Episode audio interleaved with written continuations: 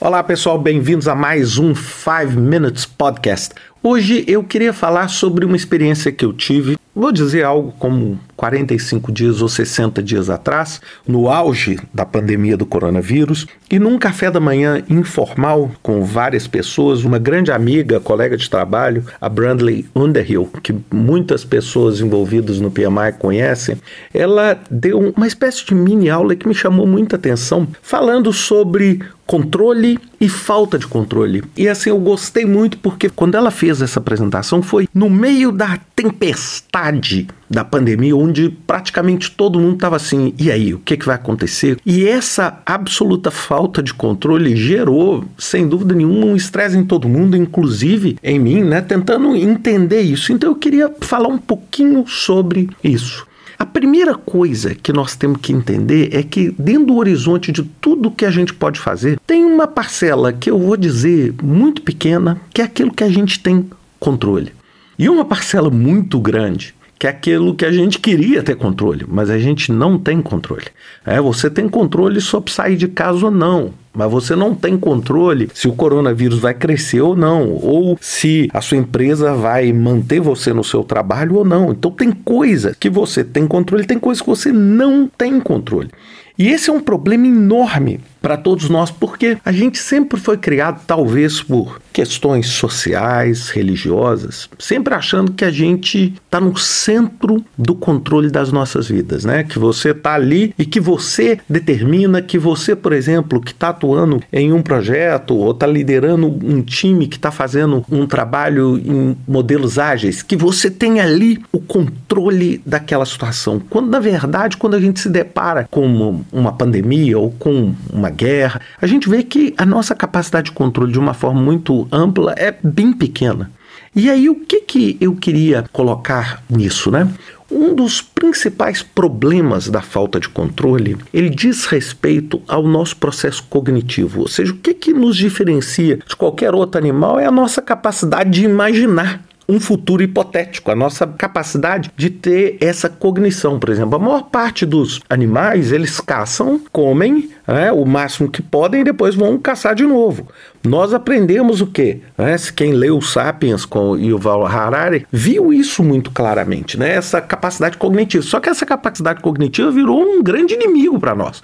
Porque você fecha o olho na hora de dormir e já se vê perdendo o um emprego, já se vê passando fome, já se vê em cima de coisas que você não controla. Então, o que, que eu queria? Queria que vocês entendessem o seguinte.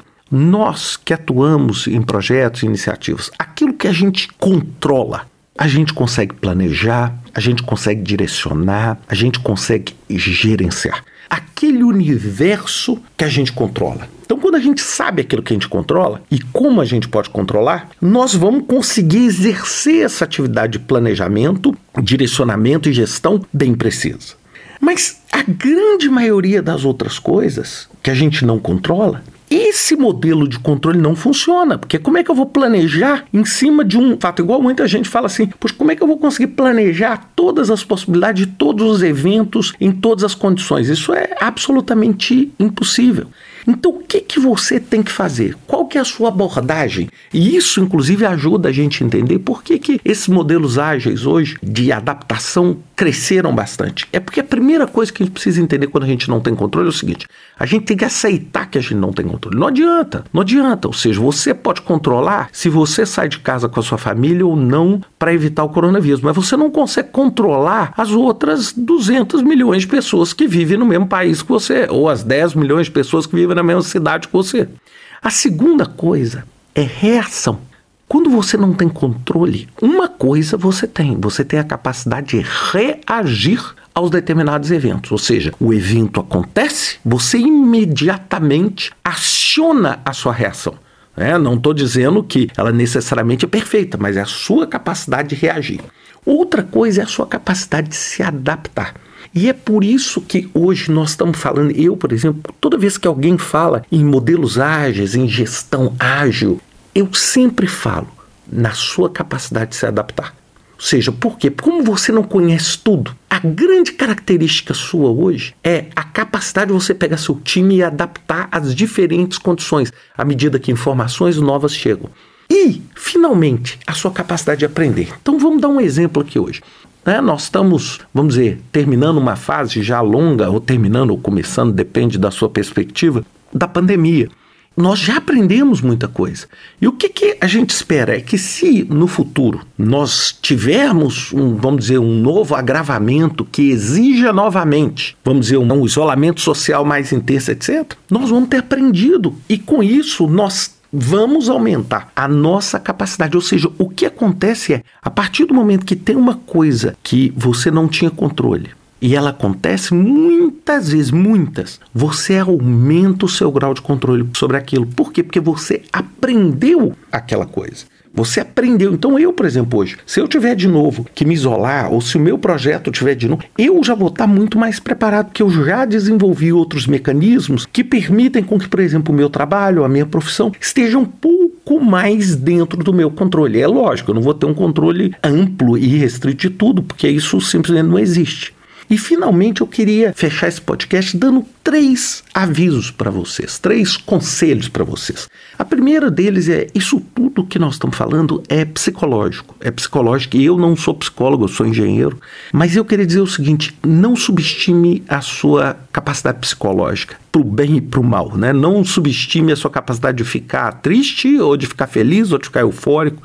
Então, uma das coisas que tem me ajudado muito há muitos anos já é a questão de mindfulness. Mindfulness, ou meditação, nós não estamos falando em meditação com cunho religioso, nada disso, mas a meditação no sentido de trazer o autoconhecimento, trazer o seu controle, trazer o controle das suas emoções para dentro de uma área que você consegue gerenciar. Eu, por exemplo, uso um aplicativo chamado Headspace que eu uso há muitos anos e eu gosto bastante e tem me ajudado muito. A segunda coisa é assim: busque coisas que te dão essa estabilidade. Então eu sei que tem, como a Brantley, faz yoga, gente que vai ao contato da natureza, gente que anda de bicicleta. Uma coisa que tem me ajudado muito nesses 40 dias é que eu tenho tentado ficar um pouco mais próximo da natureza para tentar buscar isso. Então, assim, até horta eu estou tentando fazer, né, para exatamente fazer isso. E o terceiro é trabalhar muito forte para evitar o que a gente chama de sequestro emocional ou emotional hijack.